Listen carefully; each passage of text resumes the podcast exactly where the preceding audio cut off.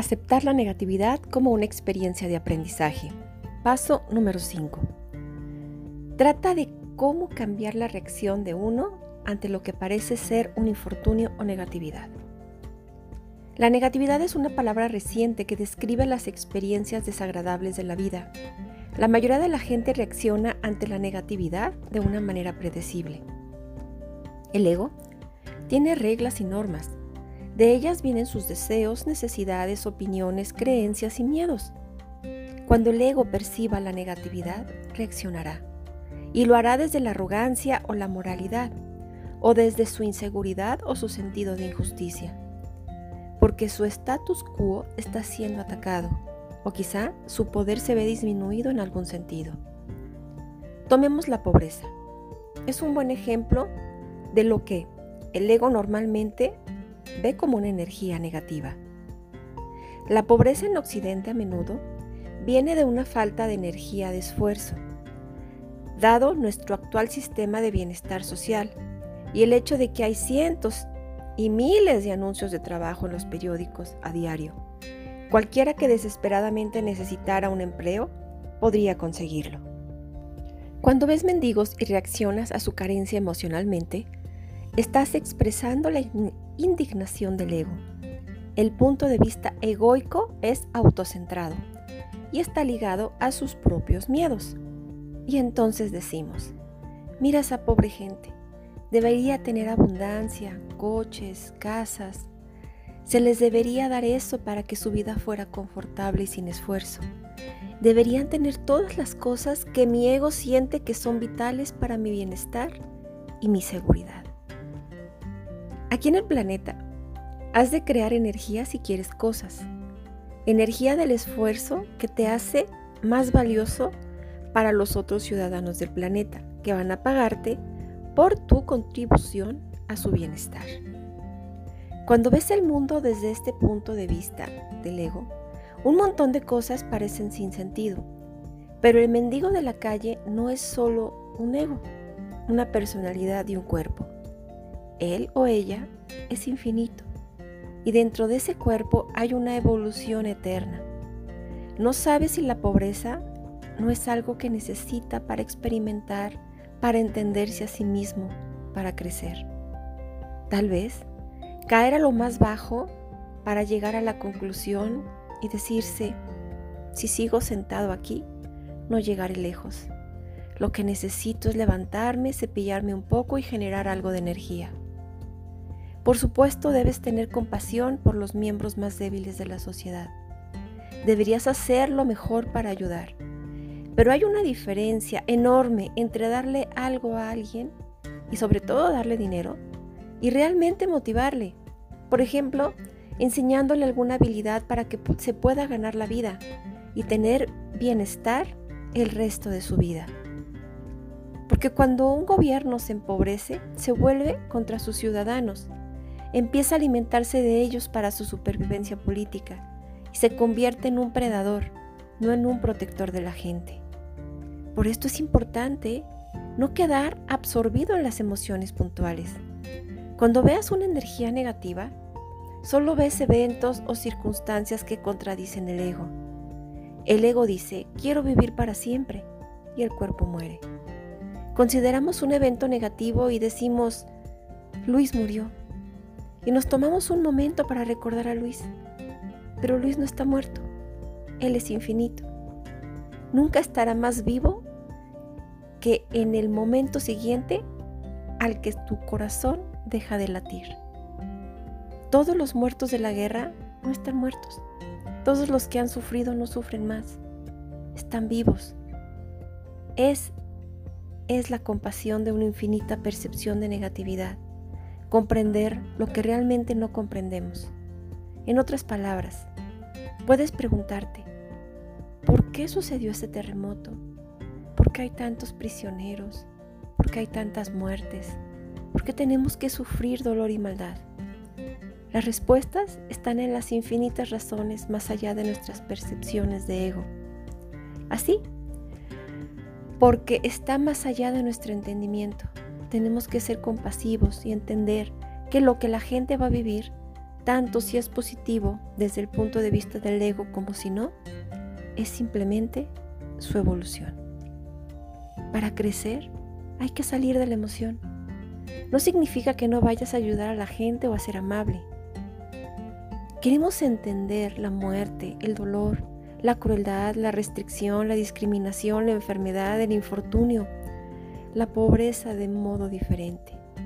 No desde la actitud autoobsesionada por sobrevivir del ego y no desde posiciones morales, sino desde una emoción más distante, una en que entendemos que hay 5 mil millones y más de personas evolucionando en este plano físico, en cuerpos físicos, y que hay cientos, cientos de experiencias que esas almas necesitan tener como parte de su evolución. ¿Seguro? Yo preferiría un mundo que no experimentara pobreza. Preferiría un mundo sin guerra, sin lucha, sin dolor, sin agonía. Preferiría que no hubiera tantos regímenes militares. Por eso, debemos entender que esto es parte de la evolución del planeta. Es donde se encuentra el punto de la historia humana. Así que no podemos ir más rápido de lo que vamos. Ya hemos evolucionado enormemente. Si recuerdas hace mil años, verás cuánto hemos evolucionado en este milenio. Ahora tenemos derechos humanos, tecnología, contratos sociales, nuestro sentido de cuidarnos, un montón de energía que se está poniendo ahora en cuidar el planeta. Nos queda un largo trecho pero hemos de confiar en la humanidad por lo que ya ha hecho. Si te enganchas en asuntos sociales, en asuntos políticos, si te absorben las causas de este tipo, estarás atascado dentro de las definiciones del ego. Esto no es bueno ni malo necesariamente. Solo porque alguien esté en la bebida no significa que no tenga que estar ahí. Uno esperaría mejores cosas de él, pero tal vez ha caído a un nivel muy bajo para levantarse a sí mismo. Así que cuando veas a la gente creando dolor, como yo le llamo, acéptalo, porque realmente no lo entendemos. Si cinco personas golpean un árbol, puedes absorberte en esa energía o decir, interesante experiencia de evolución. Recuerda que son inmortales y no están muertos. La gente pregunta, ¿cómo puede haber un Dios si hay tanta maldad en el plano terrestre? El hecho es que Dios no se mezcla con la maldad. Estamos hablando de una energía, de una energía que es puro amor, existiendo en el infinito y simplemente permitiendo que cada cosa fluya, permitiendo que cada uno de nosotros trabaje a través de lo que necesitamos trabajar. Ciertamente alguien puede echarte una mano, pero al final eres tú mismo el que tiene que comprar tu propia salud. Ya sea que la compres con dinero, yendo a alguna terapia, o que compres alguna medicina, o que simplemente generes y generes más energía que sane tu vida. Elevar a la gente alzándolos desde arriba no resulta, pues sus piernas pierden el contacto con el suelo, se vuelven desconectados de la realidad y de dónde está su propia energía. Si los dejas de nuevo abajo y dices, te ayudé por determinado tiempo, ahora es tu turno, entonces se van a sentir abandonados y van a contarle a todo el mundo lo malo que eres.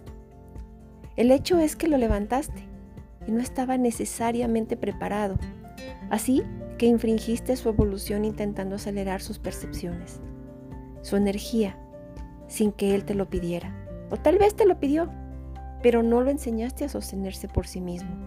Al final, cayó a la energía que es confortable para él, justo como lo hacen las partículas subatómicas. Tu infinidad tiene un delicioso sistema de envío que siempre te lleva, a veces empujándote, hasta el próximo paso.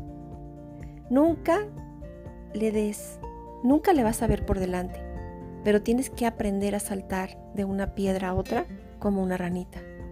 Entonces Te pones sobre tus patas de atrás y buscas la siguiente piedra. A veces, el modo en el que el proceso funciona es tan excitante y delicioso que me queda que me quedo embobada con esta gracia y con esta magia. Entonces recuerda, cuando la gente te venga a pedir ayuda, haz lo mejor que puedas.